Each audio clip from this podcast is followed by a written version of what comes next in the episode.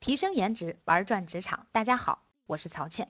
今天开始，我们就要进入到汇报式说服这个维度。那么，在汇报式说服的这个大模块当中呢，我们不仅仅要让大家学会如何去做好汇报，其实更重要的是，我们想要通过汇报的这种场景啊，让更多的人掌握逻辑说通的这样一个说服技术。所以你会发现呢，汇报一件事情，说通一个道理。其实它都跟盖房子是相通的。首先你要有一个框架结构，这也就是我们看到的那个钢筋混凝土的结构。只有这样，你接下来这个房子搭建的才能稳固。那么我们的汇报式表达，那它需要的就是这样一个结构性的思维啊，具体到就是一个十六个字的一个工具。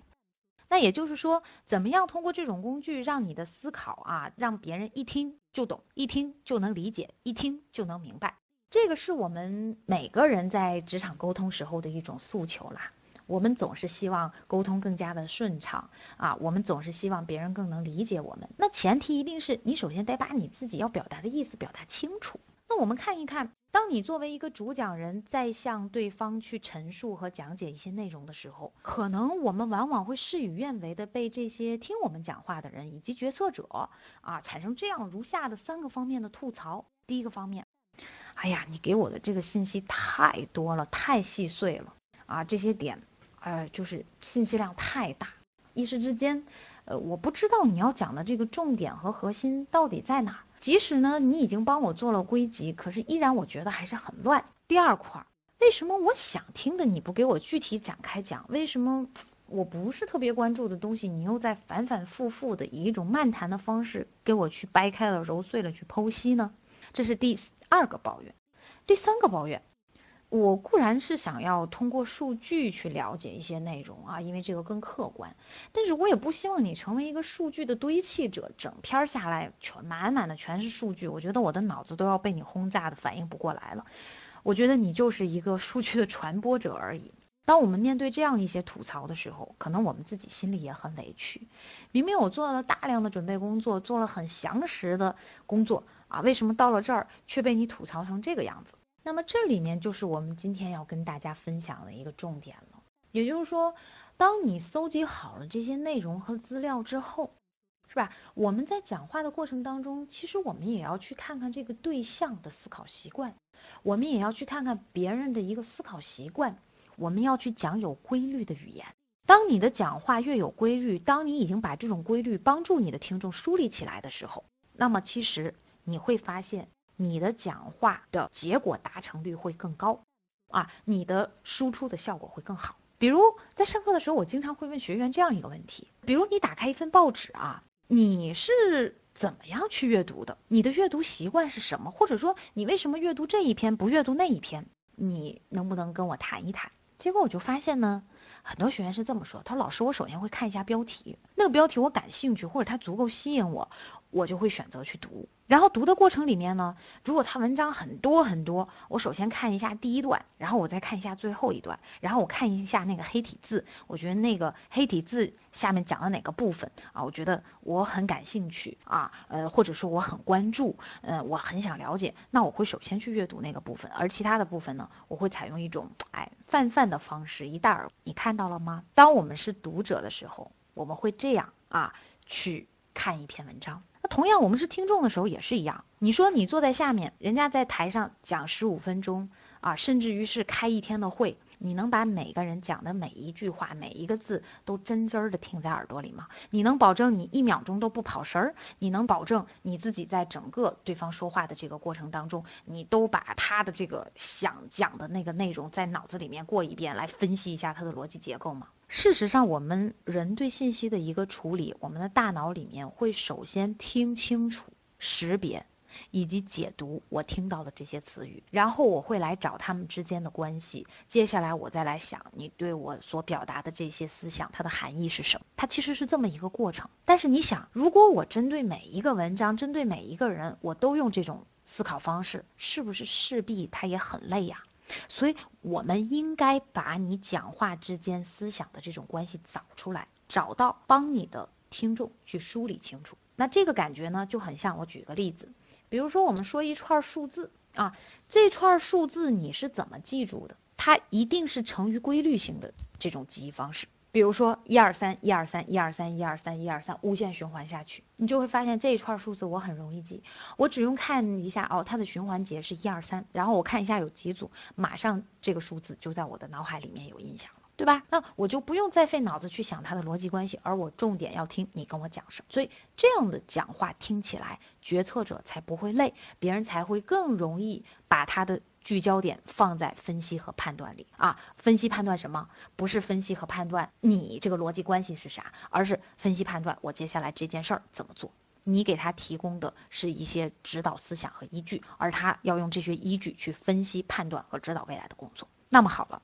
这里面就请大家记住十六个字，这十六个字分别是结论先行、上下对应、分类清晰、逻辑顺序。那么这个呢，将是在纵向八个字、横向八个字啊，也就是说，在我们的横纵向的结构上啊，搭起一张逻辑的网。你说为什么你讲话能够清晰啊？是因为你织了这样一张网。你说你的讲话能不清晰吗？好，那下面呢，我们就先来看一看这个结论先行。假设你看啊，你作为一个员工，你到老板办公室，你这样跟老板交流，你说领导，我最近呢一直都在留意这个原材料的价格，结果我就发现呀，这个钢材的价格现在涨得很快，而且还有你知道吗？刚才那个物流公司也打过来电话说他们也要提价了，然后我又比较了几家的价格哈，我发现我好像没有办法说服他们不去涨价。同时呢，那个咱们那个竞争品牌谁谁谁，他们最近也在涨价。我看到什么样的一个情况？哦，对了，我们广告费用的花销也比较快。我想说，也许在实际的过程里还没有说到这句话，你的领导已经说打住打住，你到底要跟我说啥？你讲重点去说。如果你这样去跟你的领导去汇报呢，我们换一种啊，有的时候我们就说，我们换一种结构方式。比如说我们在汇报的时候，我们说。老板，我认为我们的这个品牌啊，应该涨价百分之二十，而且呢，我们涨的这个价格一定要超过我们的竞争品牌。因为第一，你看啊，最近这个原材料啊都上涨了百分之三十，然后这个物流成本呢也提升了。然后第二，咱们的竞争品牌已经全线调价百分之十到百分之二十，所以我们至少应该跟进。是吧？第三呢，呃，咱们这个广告费用也超标，呃，而且呢，呃，可能未来我们还得拉出一点空间啊，怎么怎么样？所以老板，你看一下，呃，这个建议是否可行？你看到，本来我们去到领导办公室说这件事儿，其实就是在做一种请示。那么你既然请示，首先你要做的第一件事儿是啥呢？有的人跟我说说，哎呀，前面那个汇报者啊，他这个汇报的时候就比较没有条理性，后面这个汇报者比较有条理性，有理有据，还有数据，所以他这个汇报老板肯定喜欢啊。但我说，实际上核心不在这儿，而是在他们汇报的大结构上。前者是先描述现象。当你在罗列现象的时候，其实对于领导已经受不了了，对于你的客户已经受不了了，对不对？因为他不知道你要干啥。但是后面这个客户一上来，他就告诉他的领导说是什么结论，他直接是拿出这个结论，然后在这个结论基础之上，再来帮老板做一些现象的分析。你说，所以这样的这个结构，有时候我们讲话只是你先讲什么，后讲什么，其最后影响意义是非常大的，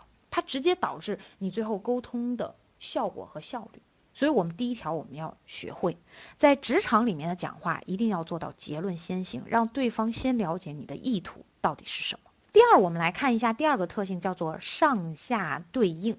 所谓这个上下对应呢？它实际上讲的就是我们自上而下搭建起来这个讲话的逻辑呀，它一定是一个疑问回答式的。怎么讲？我们还拿这个例子，你看他前面说了，他说：“老板，我认为我们的牌子要涨价百分之二十啊，而且呢，我们这个涨的这个价格呢，一定要超过我们竞争品牌，这是一个结论，对不对？那么在这个结论之下，你会发现它隐含的老板一定会有一个潜台词。”那你说涨百分之二十就涨百分之二十，依据呢？你的依据是什么呢？好，所以接下来他就在回答老板心中的这个疑问。这个问句通常老板不见得会问出来啊，是在你汇报过程当中他自然成的一种讲话的思路，就是你把对方对这个问题的这种疑问，通过你有效引导的方式，也比较好的穿插在你讲话的结构当中去。所以你看到他说从理由一啊，理由二，理由三。是吧？理由一就是材料涨价，成本物流成本涨价。那理由二就是竞争品牌全线调价。那理由三，我们的广告费用啊也在涨。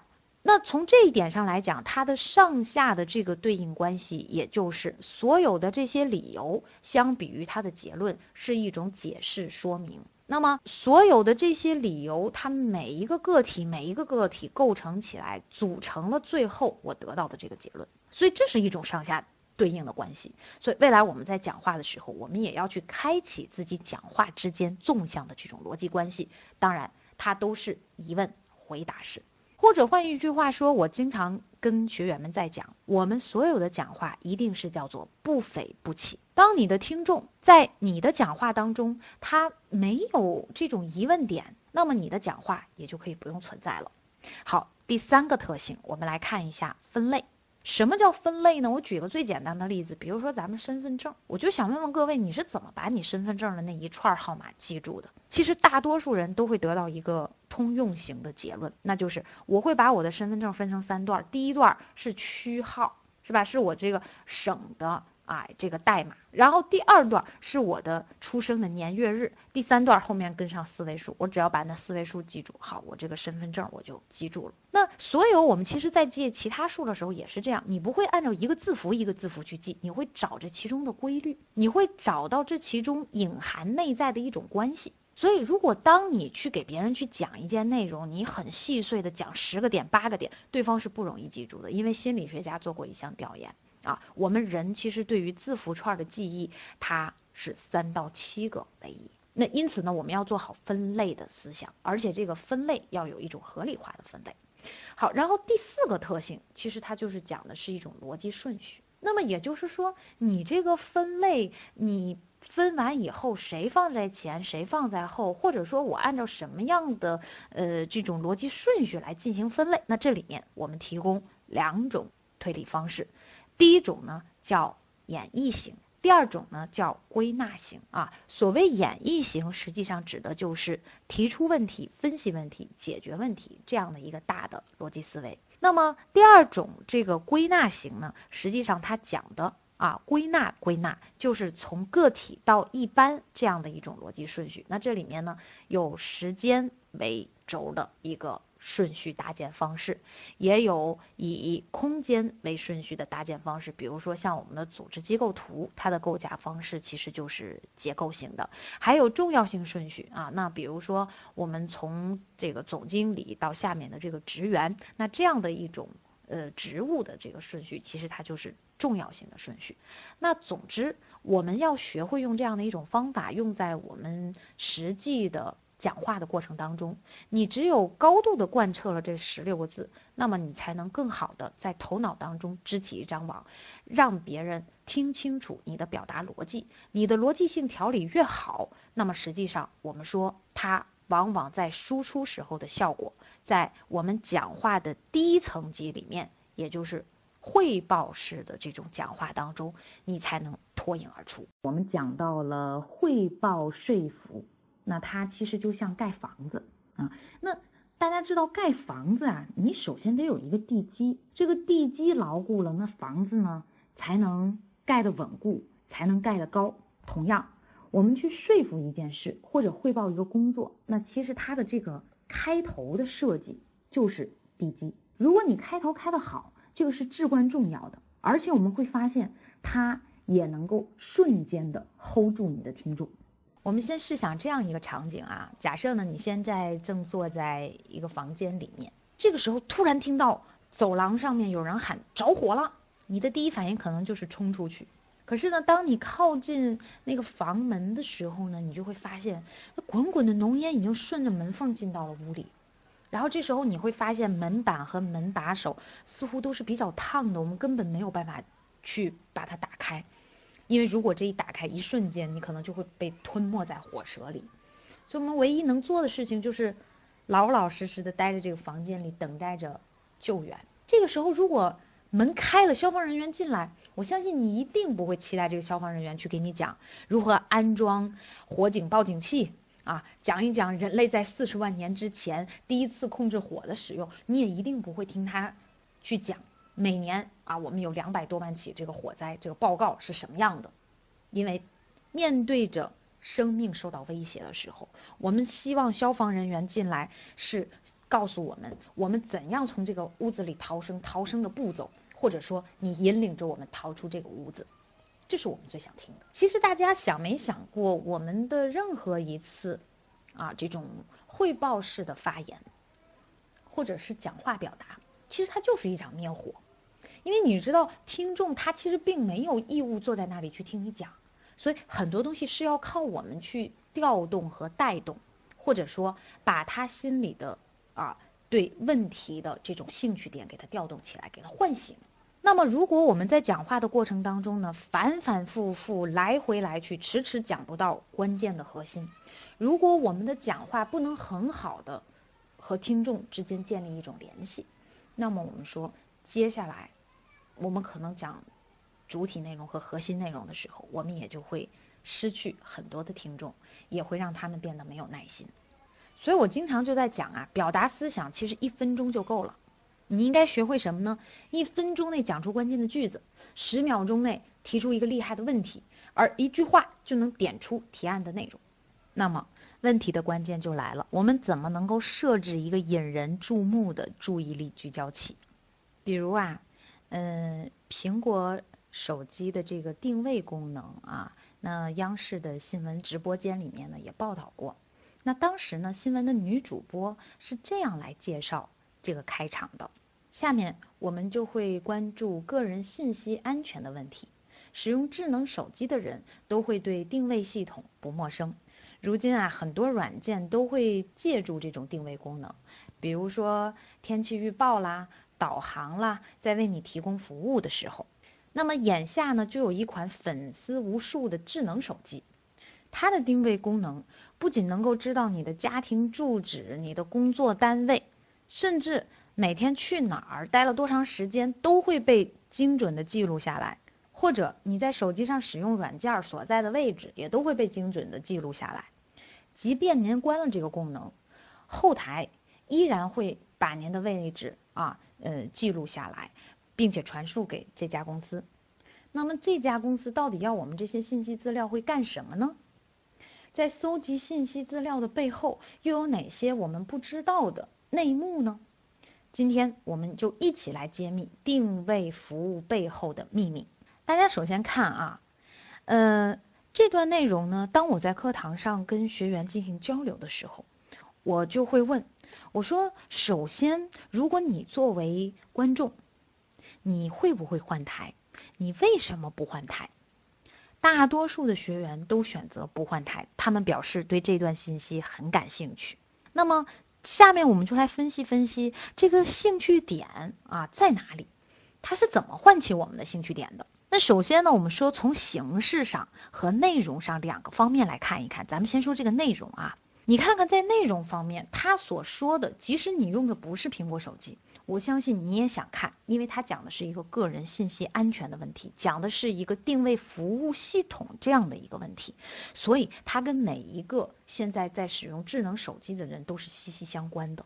所以也就是讲说，我们实际上在讲话的过程当中，你在开场的时候，要和你的听众之间去建立一种关联性，只有这样才能更好的去吸引。听众，比如呢，前两天的时候，我们在上课里面有一个财务系统的人员，他上台上去跟大家分享，他说，其实从专业角度上来讲呢，各位这里面从事财务专业的只有我一位，啊，如果讲专业，可能各位呢都听不太懂，那么今天呢，我就给大家讲一讲个人所得税，讲这么一个话题。啊，那你会发现他在整个开场的过程当中呢，他就讲清楚了个人所得税跟每一个人的重要性，以及他未来改革时候的这个政策的变化。那你会发现这样的一个选取，首先他的角度就选择了既尊重了自己的专业。同时，也跟下面的听众之间的这种联系建立起来，引发了大家兴趣。事后在跟大家的交流当中呢，我就会听啊，所有人反馈说，哎，其实这个话题我们很感兴趣的，我们也非常想了解一下，在整个政策啊，国家的这个大的政策变化之下，我们这个个人所得税会是怎样的一个影响。所以你看到了，这就是一个很成功的一个内容上面的啊一个选择和选取。所以，我们其实，在做讲话的这个过程当中，我们永远要去帮助听众和你的内容之间去搭起一个桥梁。那么，其次，我们再来看形式上，刚才这个苹果手机的这个定位这一段很简单的一个讲解，实际上这个当中呢，它应用到了如下的八个字，叫做背景、冲突、疑问、回答。背景就是啊，我们实际上也可以说是一种事例，或者是叫案例。那么你可以看到，比如说它中间讲到的这样的几个事例或者叫做现象的描述啊，他讲到说啊有这么一个功能是吧？你每天去哪儿待了多长时间都会被精准的记录下来啊。那那即使呢你关上这个功能，那么后台依然会打开它。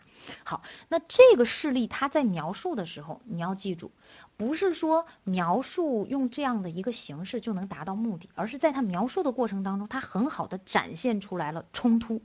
这个冲突是什么呢？一定是听众关于这个话题心中的疑问、困惑，或者是说一些问题的挑战点。那么听众在听这个问题的时候，他一听到，哎呦，原来还有这么一个功能，他瞬间就会感觉到，说到了自己的某一个痛点、痛处，戳到了自己的这个问题点，最想了解的这个点。所以我们把这种讲话方式叫做一种挖痛式的讲话。然后再接下来，我们为了加强这样的一个痛点，它采用了一系列的反问、疑问、设问这样的方式，对不对？好，那么这些信息会被传输到哪儿呢？啊，这家公司又让我们这些信息干嘛呢？这背后又有什么样的黑幕呢？好，随着他这样的不断的提问、不断的引发，让你感觉到这件事情还是挺重要的，这件事情也是很关键的，我必须要掌握和了解。那么接下来你才有可能去讲述和表述这个定位系统到底是什么，别人才会有兴趣来听。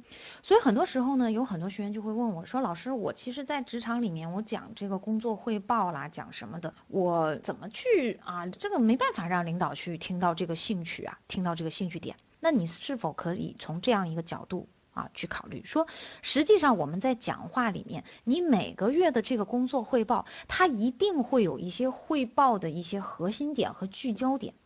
这个聚焦点，你之所以要拿到会上去汇报，它一定是有汇报的必要性的，它一定是会在工作当中产生一定的影响的啊，带来一定效益的。所以，这个效益和影响的转化，其实转化成你的语言，那么。这就是我们要通过背景冲突、疑问回答的这种方式来构建的注意力聚焦器。只有这样，你才能引发别人的关注。好，在了解清楚了这个开场最重要的这个聚焦，从内容、从形式上这种聚焦之后，其实我们说开场的设计还要有一个完整的结构。这个结构呢，包括有效介绍，包括注意力聚焦器，包括执行报告。首先，我们先来认识一下这个有效介绍。其实，所谓有效介绍呢，呃，我们就是啊，通常是要表达，比如说对观众的感谢，对他们的欢迎啊，包括对自己的这样一个介绍。那我们通过这样一个简短的介绍，要达到的一个目的，其实就是快速的去传递积极的情绪啊，并且去建立你跟听众之间的这种信任啊，能够清晰的去阐明你今天讲的这个目的。但是现实当中呢，我们又不得不承认，很少有人乐于去谈论自己哈。但是你想想，如果在场的这些听众他对你并不熟悉，他也不知晓你的资历，我们说这里面在接下来这个谈话当中，他的这种信任感的缺失，就会使得我们在讲话里需要花很长的时间啊，才能让对方对你产生一种熟知。所以，我们说呢，我们通过这种向听众去做自我介绍，来定位自己的丰富的经验，那么为我们相关主题的这个权威的彰显啊，那么你看，它就显得非常的重要了。好，然后第二个部分，刚才我们已经介绍过了啊，就是那八个字的结构。那么第三个部分呢，我们说，实际上在我们讲话的这个过程当中啊，我们为了能够让听众。对我们所讲的内容把握规律，同时呢，能够让他们比较好的去摘选自己所想要听的那个内容。那我们这个时候需要告诉他，你将要给他们讲什么。这个感觉就很像我们看新闻联播的前情摘要。我们会在最一开始的时候听里面的主播告诉我们，今天新闻的主要内容是什么什么什么啊，国家领导人又访哪儿又访哪儿。所以你一看，哦，今天整个新闻联播里头的主要梗概你就抓住了啊，那我们也就可以了解了。那接下来我就可以有目的的去倾听了啊。那一定要在我们表达的这个过程当中，通过这样一种预告的方式。让现场的观众能够取得最大化的一种收益和效果。本资源来自小刀娱乐网三 w 点 xd 零点 com 最新免费资源分享 QQ 群幺五三二二七六。